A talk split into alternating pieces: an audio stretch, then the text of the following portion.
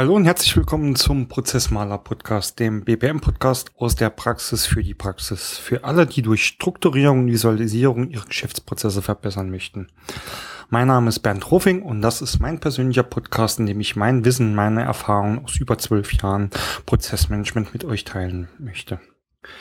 In der heutigen Folge geht es um die Auswahl des richtigen Modellierungstool ich werde in dieser Episode einen kurzen Überblick geben, worauf man bei der Auswahl eines Modellierungstools achten sollte. Dabei habe ich mir für heute folgende Kapitel überlegt. Im ersten Kapitel geht es erstmal darum, ganz allgemein, warum brauche ich ein, überhaupt ein Modellierungstool? Äh, was ist, sind die Gründe, um mich dafür zu entscheiden? Im zweiten Kapitel werde ich dann kurz erläutern, welche Kriterien zur Auswahl des passenden Tools aus meiner Sicht äh, notwendig sind und auf die man achten sollte. Im dritten Kapitel dann ein paar Punkte zur Auswahlhilfen, wie man ähm, da rangeht, um sich äh, diverse Produkte auch mal näher anzuschauen. Und im Abschlusskapitel wie immer ein paar Tipps und Tricks aus meinen bisherigen Projekten. Okay, starten wir mit dem ersten Kapitel ganz allgemein. Warum brauche ich überhaupt ein Modellierungstool? Ganz ehrlich, meine bisherige Erfahrung ist, dass viele überhaupt gar nicht wissen, warum sie so ein Tool brauchen. Und dass die Anschaffung eines Tools eher zufällig ist oder eher aus ja, einer anderen Motivation kommt, äh, außer sich wirklich mit diesem Thema Geschäftsprozessmodellierung zu unterstützen. Ähm, um das vielleicht ähm, auch näher zu erläutern, was meine ich damit?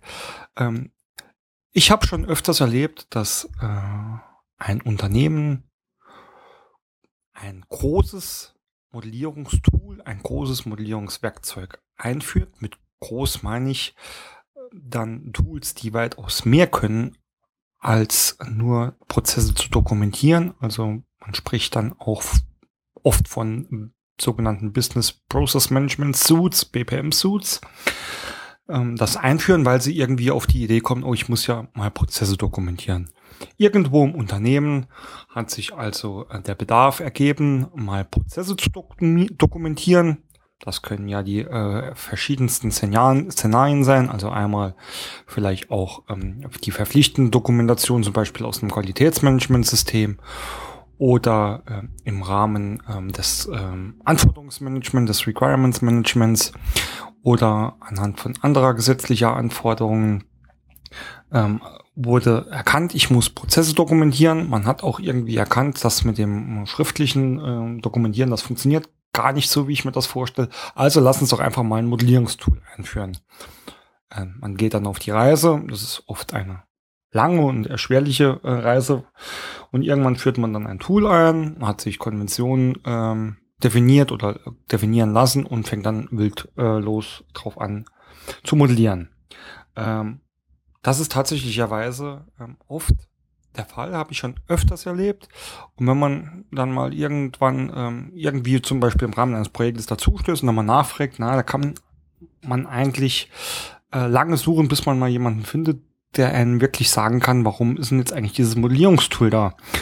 Ähm, also deswegen glaube ich, ist es ganz, ganz wichtig, vor der Anschaffung eines Modellierungstools oder einer BPM-Suite ähm, allgemein, sich wirklich mal Gedanken drum zu machen, äh, warum brauche ich denn das wirklich? Warum will ich denn? Was will ich denn mit diesem Tool anfangen zu erreichen? Was ist mein Ziel damit? Wie eben schon erwähnt, gibt es ja da auch, ähm, äh, wenn man diese Entscheidung trifft, hat man sich hoffentlich vorher auch schon mal Gedanken drüber gemacht, über die, die zwei Arten der ähm, Dokumentation, also eben schon erwähnt, die schriftliche Dokumentationsform oder die grafische Dokumentationsform, was wirklich ähm, das Richtige für mich ist. Auch hier ähm, erlebe ich dann ganz oft, ähm, dass entweder ähm, eine Prozessmodellierung nur in kleinen Teilen des Unternehmens ähm, eingeführt wird, äh, zum Beispiel nur im Einkauf eines Unternehmens äh, oder nur in der IT eines Unternehmens und der Rest des Unternehmens dann ähm, gerade auch macht ähm, oder dokumentiert, wie sie möchten. Äh, oder Also das ist das eine Extrem eigentlich, ähm, was natürlich auch nicht gut ist im Sinne einer Harmonisierung oder von standardisierten äh, Prozessen, Abläufen, Tools und Werkzeugen. Das andere Extrem ist, dass man jetzt ein Modellierungstool einführt und will das über das ganze Unternehmen brechen. Das heißt, man definiert äh, Dokumentationsformen, Typen, Notationen, mit denen man modellieren möchte und verpflichtet quasi das ganze Unternehmen äh, damit zu modellieren. Ähm, schön und gut. Auch ähm, diese, dieses Extrem ähm, hat seine Nachteile, weil einfach eine Modellierung auch nicht für alle Unternehmensbereiche wirklich geeignet ist. Ähm, als klassische Beispiel ähm, oder ein Beispiel, das ich immer wieder gern äh, hervorbringe, ist äh, im Personalbereich, ähm, wenn es vielleicht um Personalentwicklung oder um, um Einstellungskriterien geht, ähm, da sind oft Checklisten ähm, die wesentlich bessere Dokumentationsform als äh, irgendwelche Prozessmodelle. Also äh, ist die erste die erste Thematik, mit der man sich eigentlich beschäftigen sollte, bevor man ähm, an die Auswahl eines Tools geht, tatsächlich die, dass man sich überlegt, äh, will ich überhaupt modellieren? Warum will ich modellieren? Will ich das übers komplette Unternehmen machen ähm, und so quasi äh, seine Dokumentationstypen und Formen von vorab schon ähm, genau auf das Unternehmen anpasst. Der Hintergrund ist ganz einfach der, wenn man einerseits ist, ist ja auch äh, die Erstellung von den Modellen Aufwand man braucht ähm, ja, Spezialisten dafür oder wenigstens Leute, die darauf trainiert sind. Das heißt, wenn ich da Aufwand in so ein Modell reinstecke, dann möchte ich auch gern wieder was ähm, rausholen damit. Ähm, wenn aber am Ende des Tages keiner meiner Prozessmodelle nutzt, weil sie äh, einfach nicht gut anwendbar für die jeweiligen Leser oder Nutzer sind, dann habe ich damit ja nichts gewonnen. Deswegen sollte ich also vorher schon mal wirklich ganz genau ähm, überlegen, welche Prozesse in meinem Unternehmen will ich oder muss ich dokumentieren und wie dokumentiere ich die am sinnvollsten. Und dann wird man zwangsläufig irgendwann ähm, auf ähm, eine Lösung kommen, die dann bestimmt auch ähm, Bereiche enthält, die äh, mit Sicherheit gut per Prozessmodellierung darstellbar sind. Das also quasi eigentlich die Frage oder die, die, die Zielsetzung, die man immer vorweg klären sollte. Warum? Und jetzt kommen wir eigentlich mal zu den positiven Gründen. Warum macht es denn schon Sinn, sich zumindest mal mit ähm, dem Thema Prozessmodellierung oder Anschaffung eines Modellierungstools zu nutzen? Klar, über Modellierungstools werden Prozesse dokumentiert. Das heißt, es wird eine Transparenz im Unternehmen erzeugt, denn alles, was dokumentiert ist, ist gesichertes Wissen, verschafft mir Informationen, wie etwas in meinem Fun Unternehmen funktioniert, ähm, plus viele ähm, zusätzliche Informationen, die ich da in den Prozessmodellen unterbringen kann. Ein zweiter Grund, den man mit Sicherheit ähm, auch erwähnen äh, kann oder muss heutzutage, ist äh, die Form der Publikation. Ähm, Habe ich eine, ein Modellierungstool, gegebenenfalls mit äh, eigenständigem äh, Publisher oder auch sonst äh, irgendwie, ähm, dass ich die Modelle im Internet oder sonst welchen digitalen Medien veröffentliche, dann komme ich erstmal weg vom Papier. Ähm, Gerade im Qualitätsmanagement äh, oder im Qualitätsmanagement ähm, müssen ja äh, die Dokumente auch regelmäßig abgedatet und verteilt werden. Ähm, geht man da einen digitalen Weg, ähm, zum Beispiel über ein Modellierungstool, äh, spart man sich schon mal das ständige Ausdrucken und Verteilen. Ähm, klar gibt's äh, da auch noch andere Wege, äh, das digital zu managen über Dokumentenmanagementsysteme. Da wird es demnächst auch ähm, noch mal eine separate Folge dazu geben. Die ist schon geplant mit meinem Kollegen Patrick Fischer von den Wirtschaftsjunioren. Ein anderer Grund zur Anschaffung eines Modellierungstools geht eigentlich da mit einher, ist, dass man eine einheitliche Dokumentationsplattform hat. Das heißt, zukünftig hat der Mitarbeiter, der Leser, der Nutzer eine Anlaufstelle, an der alle Dokumente oder Modelle findet.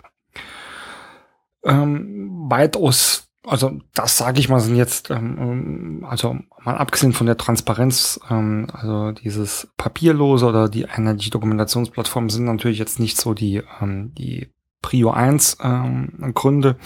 Äh, viel wichtiger ist eigentlich, dass man mit Prozessmodellen weitaus bessere ähm, Möglichkeiten hat, die einzelnen Prozesse auch zu analysieren, zu optimieren, aber auch äh, zu kontrollen. Also äh, das ganze Thema äh, Performance von meinen Präsen äh, Prozessen oder auch das Thema äh, Simulation. Äh, zudem bieten Prozessmodelle heute einmalige ähm, Chancen, auch die Workflows zu automatisieren, also über diese, über teilweise auch schon in den äh, BPM-Suits mit vorhanden. Ähm, die Automatisierung von Workflows über entsprechende äh, BPM-Engines äh, kann man äh, da wirklich ähm, sehr, sehr viele ähm, Tätigkeiten auch äh, automatisieren. Und auch ein ähm, weiterer Grund, den habe ich eben schon angesprochen, äh, ist, ähm, dass das Modellierungstool heutzutage auch ein wichtiger Teil eines Qualitätsmanagementsystems sein kann, um dort die Dokumente entsprechend äh, zu lenken. Das macht ähm, vor allem auch für kleine und mittelständische Unternehmen, denke ich, Sinn, ähm, die oft ja keine eigenen Kapazitäten und Ressourcen für diese Themen Prozess- und Qualitätsmanagement haben. Ähm, da ist das natürlich ein wahnsinniger ähm, Arbeitsvorteil. Das waren jetzt mal so ein paar der wichtigsten Punkte, die ich ähm, für wichtig empfinde, wenn es darum geht, mal über ein Modellierungstool nachzudenken. Da könnte man mit Sicherheit, und das wird mit Sicherheit auch an der einen oder anderen Stelle noch geschehen, die einzelnen Punkte auch äh, vertiefen, um wirklich äh, genau zu sagen, was bringt mir jetzt hier ein Modellierungstool äh, für einen Vorteil. Also ähm, mir sticht da auch wirklich das Thema Prozesse analysieren und optimieren immer wieder ähm, ins Auge, weil es einfach so ist. Und das habe ich jetzt schon ganz, ganz oft erlebt, dass ähm, man über eine einfache EPK, die muss noch nicht mal äh, wahnsinnig äh, viele Symbole oder ähm, Informationen enthalten, aber dass es über solche EPKs wirklich auch schon nicht modellieren oder nicht so prozessaffinen äh, Mitarbeitern relativ schnell möglich ist, äh, Optimierungspotenzial äh, selbst zu erkennen. Und das, glaube ich, ist einfach wesentlich ähm, einfacher, als sich durch Excel-Listen oder ähm, schriftliche Prozessdokumente, ja, ich kann schon sagen, zu quälen, ähm, da hier das der verbildlichte Prozess deutlich mehr ähm, Ansatzpotenziale bietet. Okay, äh, kommen wir zum zweiten Kapitel. Ähm, hier möchte ich gerne auf ein paar Kriterien zur Auswahl des passenden Tools ähm, eingehen. Also eins habe ich jetzt schon öfters genannt. Ein Kriterium ist, dass man sich wirklich überlegen sollte, was will ich denn mit diesem Tool machen? Möchte ich wirklich nur modellieren oder möchte ich da noch ganz, ganz viele andere ähm, Dinge meines Prozessmanagements mit erledigen. Möchte ich wirklich nur Prozesse dokumentieren? Da gibt es auch sehr viele, ja, ich nenne es jetzt mal reine Modellierungstool. Da ist dann nach der Modellierung äh, Feierabend. Sachen wie Controlling, Reporting oder diese angesprochenen automatisierten Workflows ähm, gibt es in diesen Tools nicht mehr.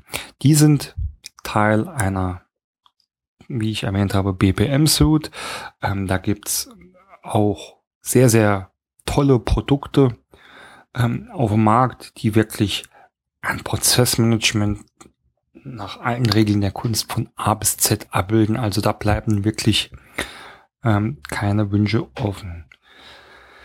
Was man hier immer beachten sollte, ist, ist etwas, und ähm, das macht leider auch nicht jeder, solche BPM-Suits sind wirklich richtig mächtig.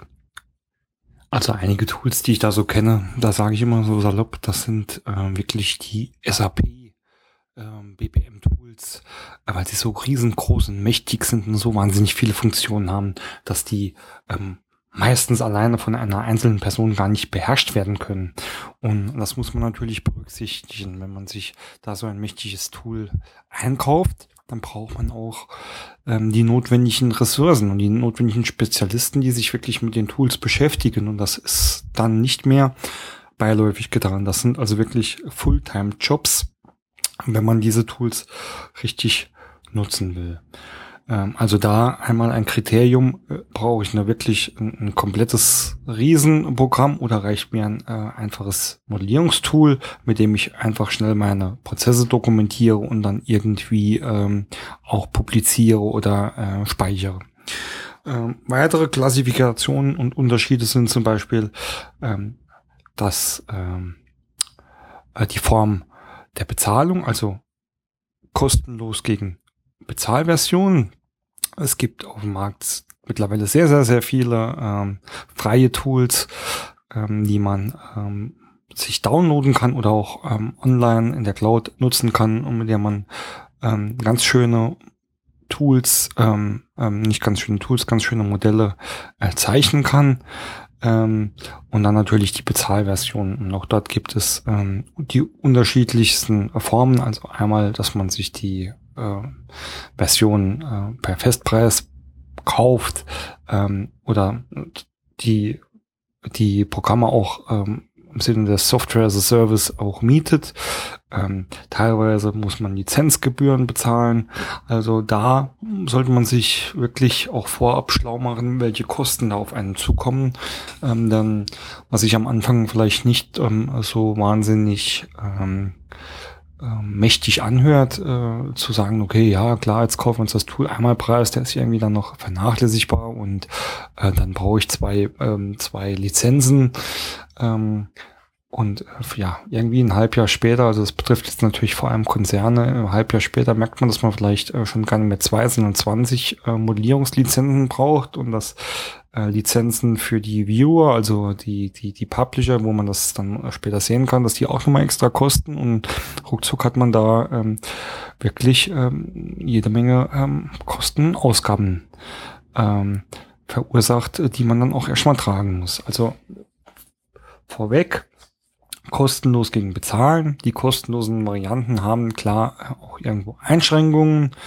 Ähm, aber das ist immer wieder bei dem Punkt zu sagen, okay, was will ich jetzt? Ähm, will ich hier irgendwie mir ein, äh, wirklich eine professionelle Prozessdokumentation, Prozessmodellierung aufbauen oder brauche ich vielleicht einfach mal schnell ein, ein Prozessmodell für eines meiner Projekte, in dem ich die äh, Ist-Abläufe oder die Soll-Abläufe skizziere, dann sind da vielleicht solche kostenlosen äh, Varianten ähm, auch gar nicht so schlecht. Ein schönes ähm, Beispiel äh, für ein für eine äh, für ein Programm, das man sich oft äh, dann einmal ähm, kauft, ist, Microsoft Visio. Das gibt es dann in verschiedenen Varianten, die ähm, 2013, jetzt ist glaube ich die 2016er Version letztens rausgekommen. Die gibt's ähm, soweit ich weiß, auch schon als monatliches Abo im Rahmen der Office 365 ähm, Angebote. Aber da bezahlt man einmal dann ähm, den Preis, die Lizenz und kann das dann aber auch uneingeschränkt nutzen. Ähm, einer der wichtigsten Unterschiede ähm, allerdings äh, ist, ob die Tools Datenbank gebunden sind oder nicht. Was ist der Unterschied? Ja, wie es das Wort schon sagt, datenbankgebundene Tools, alles was man da rein modelliert, wird in einer Datenbank gespeichert, auf die man auch immer wieder zugreifen kann. Die nicht datenbankgebunden sind dann die Standalone-Lösungen. Da gebe ich einmal was ein. Das kann ich auch lokal auf meinem Rechner speichern ähm, oder irgendwo abspeichern. Aber das ähm, hängt halt nicht zusammen. Für ähm, jedes Prozessmodell oder für jede Art von Prozessen mache ich eine eigene Datei und das Ganze ist nicht miteinander verknüpft. Ähm, beides hat Vor- und Nachteile. Ähm, klar ist, dass man vieles des professionelles, des professionellen Business Process Management ähm, einfach nur mit datengebankenen Modellierungstools machen kann. Auswertungen fahren, wirklich Prozesse gesamtheitlich analysieren oder ein Controlling ja, über seine Prozesse fahren. Das geht einfach nur sinnvoll, wenn die ähm, Modelle datenbanktechnisch gespeichert sind. Ähm, auch ich bin absolut begeistert von den Möglichkeiten, die sich mit Datenbank äh, gebundenen Tools gibt. Ähm, der Nachteil ist natürlich, das Ganze muss man irgendwie hosten. Das heißt, die Datenbank muss auch irgendwo liegen, äh, muss ähm, irgendwie gepflegt werden. Ähm, da gibt's auch die verschiedensten Modellen, also dass man die Datenbank äh, selbst äh, betreibt oder dass man die outsourced, ähm, dass man das Ganze in der Cloud betreibt. Standalone-Lösungen äh, habe ich eben schon ein Beispiel genannt, ist Microsoft Visio, dass äh, man dann einfach als ähm, Programm auf seinem Rechner installiert und ähm, wenn man eine Lizenz dafür hat natürlich und äh, dann beginnt die Prozesse zu modellieren. Äh, was halt auch ab und an Sinn macht, ja. Also man darf das jetzt nicht alles über den Kamm scheren. Wenn ich jetzt hier, ähm, habe ich auch schon öfters erlebt, bei irgendwie kleineren Kunden bin und es geht einfach nur darum, äh, schnell mal ein, ähm, einen Prozess zu, zu, zu visualisieren, ja, dann muss ich nicht gleich alles Datenbank gebunden haben.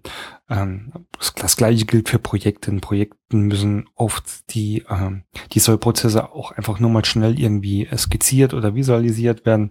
Da reicht man mit Sicherheit äh, auch ab und an mal so ein ein Freeware-Programm oder ähm, das Visio. Wenn man allerdings professionelles Prozessmanagement betreiben will und ähm, da wirklich alle Potenziale heben will, kommt man eigentlich an einer äh, Datenbank ähm, nicht mehr vorbei und muss sich dann auch diese Frage beantworten. Also Cloud gegen die Desktop Desktop-Varianten und ähm, wo wird die Datenbank ähm, dann gehostet. Ein weiter wichtiger Faktor, um das passende Tool auszuwählen, ist ähm, zu prüfen, welche Notationen dieses Tool denn unterstützt. Also es gibt ja, ja die, die Sprachen der Modellierung, nenne ich es jetzt, die ereignisgesteuerte Prozesskette EPK und die BPMN 2.0 sind da mit Sicherheit die bekanntesten äh, Modellierungsnotationen. Ähm, es gibt andere, es gibt auch noch Picture. Auch hier werden wir äh, hoffentlich demnächst äh, eine eigene Folge dazu haben. Ähm, gehört auch schon, schon wieder in den Bereich dazu. Ich muss mir überlegen, äh, was ich dokumentieren und modellieren will und wie ich es möchte. Dann wird man zwangsläufig irgendwann auf eine Notation kommen, die man festlegt. Und ähm, da muss man auch prüfen, kann mein Tool dieses äh, diese Notation auch wirklich äh, abbilden. Äh, mittlerweile glaube ich, also wenn ich jetzt mal so ein, zwei Jahre zurückdenke, da konnte noch nicht jedes Tool, das EPK abbilden kann, BPMN abbilden. Ich glaube, das dürfte sich mittlerweile zum größten Teil erledigt haben. Aber ich weiß definitiv, dass es viele Tools gibt, die einfach auf BPMN spezialisiert sind, weil sie auch die entsprechenden Workflow-Lösungen mit integriert haben. Da kann man kein EPK modellieren. Punkt. Das muss man sich halt vorneweg überlegen. Da kann die Überraschung groß sein, wenn man hm, denkt, man hat ein schönes Produkt gefunden, man ist sich auch preislich da mit dem Anbieter einig und irgendwann, wow, hey, man kann gar keine EPK oder keine äh, Picture oder sonst was äh, modellieren. Also da bitte vorab auch informieren. Äh, wie gesagt, ich glaube, dass da äh, mittlerweile äh, der Markt sich so weit anpasst, dass es zum generellen hingeht ähm, und man mit jedem Tool alles modellieren kann in einer gewissen Art und Weise ist aber auch nicht wirklich 100% sicher, beziehungsweise es gibt auch einfach Anbieter, die ähm, ja, eigene Notation ist vielleicht jetzt ein bisschen übertrieben, aber die auch ähm, die vorhandenen Notationen ähm, für sich anpassen, um da auch nochmal so ein bisschen ähm, ein Alleinstellungsmerkmal zu kriegen. Das ist jetzt wertfrei gesagt, da sind ein paar äh, sehr interessante Sachen dabei, ähm, muss man sich aber vorher angucken. Ja, ein weiteres Kriterium, das muss man einfach auch mal so klar sagen. Das hört sich jetzt vielleicht sehr selbstverständlich an, aber ist es eigentlich nicht. Man muss auch mal das, die Größe des Unternehmens prüfen und wo will ich denn mit dem Unternehmen hin? Ja, also ein 50 Mann KMU, das hat ganz, ganz andere Voraussetzungen, Anforderungen als ein Konzern mit 10.000 Mitarbeitern und 10 internationalen Standorten. Ähm, Umgekehrt ist es, glaube ich, weniger das Problem. Also die großen Konzerne werden sich jetzt nicht irgendein Mini-Tool anschaffen, das ihren ähm, ähm, Herausforderungen nicht gerecht wird. Aber wie gesagt, ich habe da auch schon öfters über, äh, erlebt, dass da kleine Unternehmen. Das Klein bezieht sich jetzt tatsächlich nur auf die Mitarbeiteranzahl erstmal, also die Leute, die mit den Prozessen auch arbeiten müssen oder diese lesen müssen oder anwenden müssen. Ähm, hat jetzt nichts mit Umsatz oder, ähm, oder Marktstellung oder sonst was zu tun, dass diese Firmen dann hingehen und sich hier die größten aller großen ähm, Tools anschaffen, aber sie einfach nicht hinkriegen, äh, die zu managen.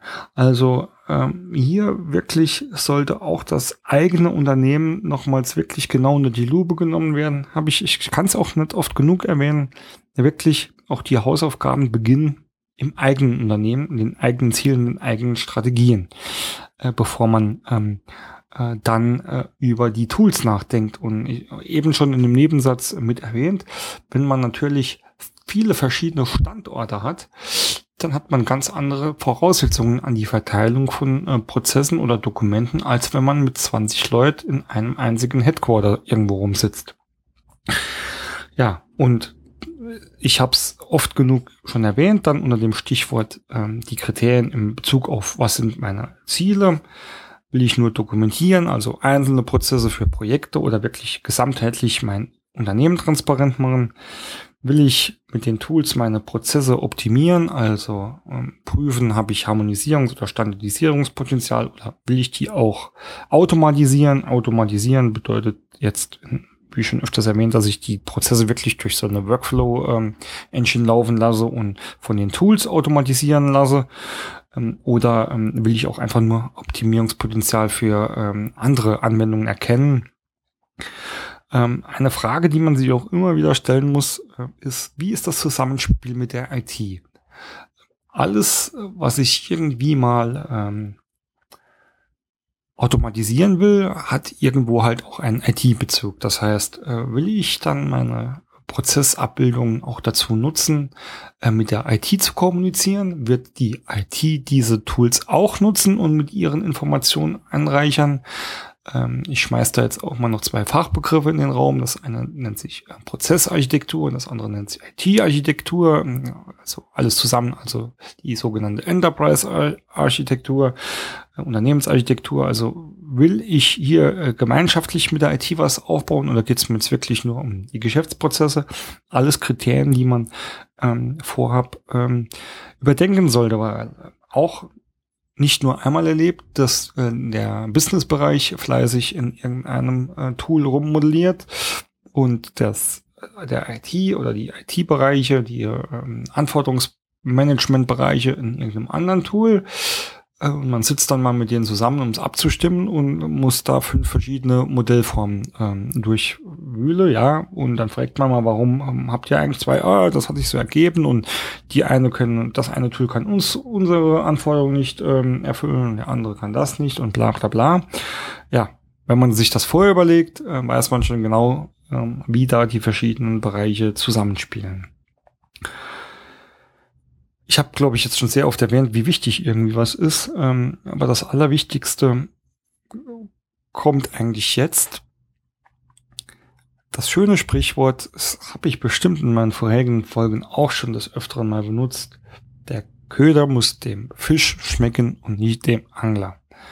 Das heißt, wenn als, wenn ich als Ziel habe, dass ich Do Prozesse dokumentieren möchte, um den Arbeitern, den Mitarbeitern, den Nutzern Hilfestellungen beim Arbeiten zu geben oder neuen Mitarbeitern einzulernen oder, oder, oder, dann muss ich von vorne, von vornherein berücksichtigen, dass die Dokumentationsform und das Tool auch für den Nutzer geeignet sind.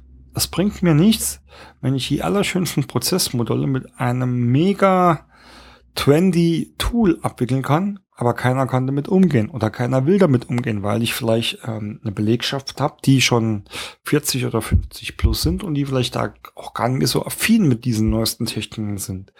Ähm, also da bitte immer, immer berücksichtigen, der Nutzer, der muss mit diesem Tool oder den Resultaten des Tools wirklich erleben können und dort ähm, auch einen Gewinn sehen. ja, das waren jetzt mal äh, einige Kriterien, die ich äh, empfehle, man mal zu berücksichtigen, wenn es an die Toolauswahl geht. Ähm, kommt man jetzt ähm, zum dritten Kapitel Auswahlhilfen. Das ist jetzt tatsächlicherweise nichts mehr Spektakuläres, ähm, eher äh, der Vollständigkeit halber. Natürlich ähm, gibt es ähm, äh, oder hat jeder Hersteller auch ähm, seine Webseite, ähm, wo man sich informieren kann, äh, was gibt's denn da, was bietet er an, äh, was sind das für Tools, welche Referenzen hat der.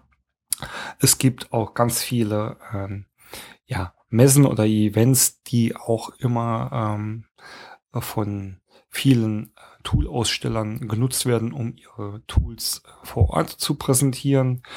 Ähm, natürlich wird der ein oder andere auch gern in Unternehmen selbst vorbeischauen, um äh, seine Produkte ähm, vorzustellen. Ähm, da kann ich aber auch ähm, aus eigener Erfahrung, also muss man vielleicht auch mal dazu sagen, bei dem Markt, den es mittlerweile gibt, ist ähm, kann man gar nicht mehr alle Hersteller kennen. Wie ich schon erwähnt habe, ähm, auch außerhalb des deutschen Markts sind viele der ähm, Tools sind einfach auch ähm, international ausgerichtet, ist ja auch verständlich. Ähm, bei der Anzahl der Tools, die da auch wirklich ähm, äh, hervorkommen, die letzten Monate oder die letzten zwei, drei Jahre, also ich habe da auch schon lange den Überblick verloren. Äh, man kennt natürlich äh, so die großen, man kennt auch ähm, so die, die kleineren oder ein paar der, der wichtigeren, kleineren, äh, sage ich jetzt mal. Und was ich auch regelmäßig mache, ist dann tatsächlich ähm, äh, mich mal auf ein paar Seiten umzuschauen und mich da ähm, äh, mal mit denen kurz zu schließen. Und viele der ähm, der Tool, Tool, Tool-Hersteller, also heute ist wirklich ähm, ein bisschen der Knoten drin bei mir, ähm, der Tool-Hersteller äh, sind auch immer gern bereit, da persönliche ähm, WebEx, ähm, also Webkonferenzen anzubieten, äh, in denen man äh, wirklich persönlich ähm, einen Blick auf das Tool werfen kann und mit den entsprechenden äh, Key Account äh, Managern sprechen kann. Natürlich gibt es auch ganz viele ähm, allgemeine Webinare, in denen äh, Tools ähm, vorgestellt werden. Also das vielleicht mal so als kleiner Tipp. Wenn man da auf die zugeht, ähm, da kriegt man mit Sicherheit ähm, auch auf kurzem Wege ähm, eine, äh, eine WebEx-Demo hin und muss dann nicht immer dann gleich mit dem kompletten Aufgebot ähm, auffahren oder auffahren lassen. Auch ganz viele ähm, Produkte bieten ähm, Demo-Versionen an, die man kostenlos sich herunterladen kann und in einem beschränkten Umfang äh, testen kann. Ähm, das habe ich auch schon des Öfteren ausprobiert. Da muss ich sagen, äh, also für den, zumindest für den geübten Prozessmodellierer, der ähm, so die, die gängigsten Tools kennt, ähm, ist das schon eine sehr gute Gelegenheit äh, herauszufinden, ähm, äh, passt das Tool oder passt es nicht. Und, und ähm, also ich persönlich bin, ähm, bin eh der Meinung, ähm, die Prozessmodellierung, das ist ein, ein reines ähm, Methodikgeschäft, das ist wie Fahrradfahren. Äh, wenn ich einmal Fahrrad fahren kann, dann ist es egal, ob ich jetzt äh, Fahrradfahren auf einem Mountainbike gelernt habe. Ich werde es später auch ähm, auf einem Rennrad ähm, ja, umsetzen können und dort fahren können. Ich muss vielleicht dann einmal noch gucken, wo ist jetzt hier die Bremse oder wie schalte ich die Gänge hoch und, und runter. Aber im Prinzip sehe ich das Gleiche eigentlich auch ähm, äh, in der Prozessmodellierung und Tools, äh, wo ich sage, okay, ähm, wer sein Handwerk gelernt hat und, und das auch über lange Zeit angewendet gewendet hat, also wirklich ähm, auch ähm, in der Methodik darin stark ist, dem sollte es nicht schwerfallen, äh, von einem Tool auf das andere umzusteigen und das nach ähm, sehr kurzer Einarbeitungszeit auch zu beherrschen.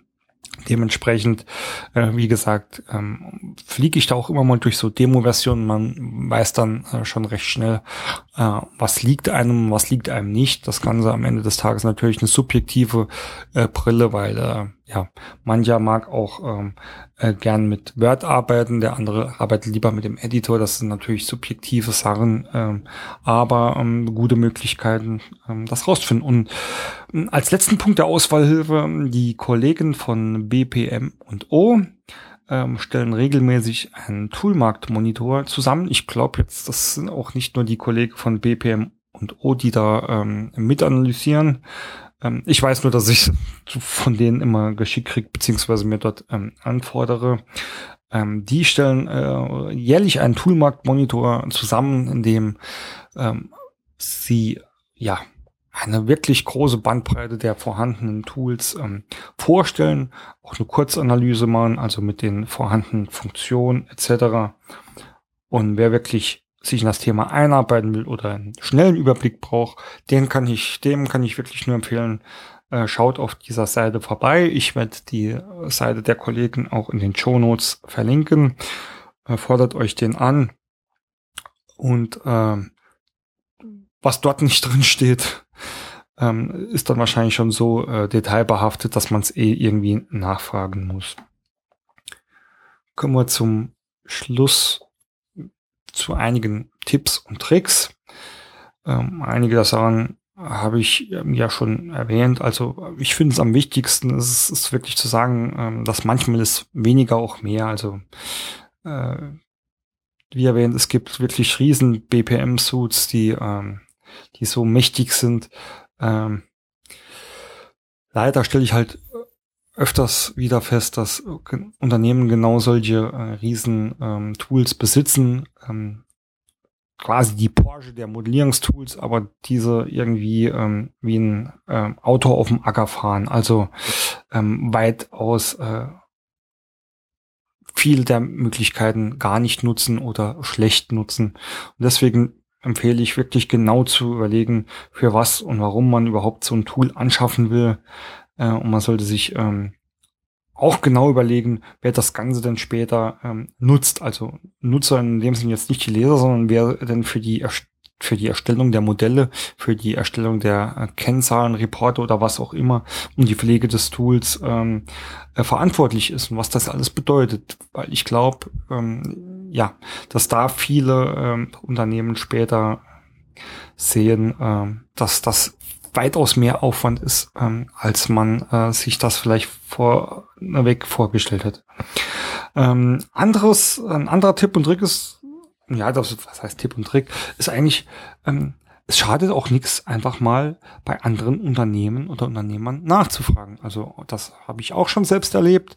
Ähm, zwar nicht aktiv, aber äh, bei einem Unternehmen, bei dem ich war, ähm, das hat sich für ein, ja, in einer Evaluierungsphase äh, ja, für ein Tool entschieden, wollte aber eigentlich noch so ein paar Live-Tests haben und ist dann zu einem ja, sehr bekannten Automobilkonzern ähm, gefahren äh, nach kurzer Rücksprache und die waren wirklich sehr bereitwillig äh, und, und, gerne äh, bereit, ähm, das Tool mal in ihrem Unternehmen vorzustellen. Und ja, wo kann man denn äh, etwas besser sehen als im praktischen Einsatz? Also deswegen ähm, viele Tool, äh, Toolhersteller äh, haben natürlich ihre Referenzliste.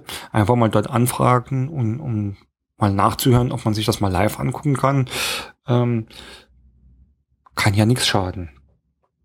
Und ähm, ja, der letzte Tipp ist ähm, ja, klein anfangen.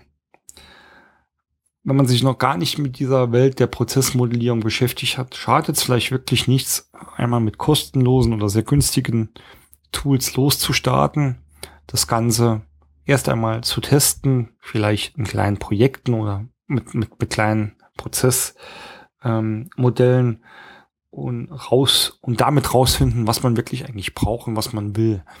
Wenn man das mal getestet hat, ähm, in wirklichen Live-Tests, dann kann man meistens schon sehr, sehr viel besser erkennen, äh, worum es hier eigentlich überall überhaupt geht und äh, was ich vielleicht für mein Unternehmen äh, später brauche. Das ist dann mehr oder weniger so ein bisschen, ich glaube, man kann schon agilen Weg sagen, also mit kleinen Schritten anfangen, dann immer größere Herausforderungen hinzufügen und da wird man schon sehr schnell sehen, äh, was ist denn jetzt meine Strategie für die Prozessmodellierung. Ja, ähm, somit bin ich schon am Ende der heutigen äh, Folge. Ich hoffe, ähm, ihr konntet etwas für euch mitnehmen und habt ein paar Ideen gewonnen, was denn bei der Auswahl von Modellierungstools ähm, so zu beachten ist. Selbstverständlich stehe ich ähm, für Fragen jederzeit gerne zur Verfügung unter feedback.prozessmaler.de. Äh, zudem bin ich auch noch an weiteren Stellen im Netz anzutreffen, äh, beispielsweise bei Xing oder auch bei Twitter. Äh, alle entsprechenden Links und Verknüpfungen findet ihr auf meiner Webseite prozessmaler.de.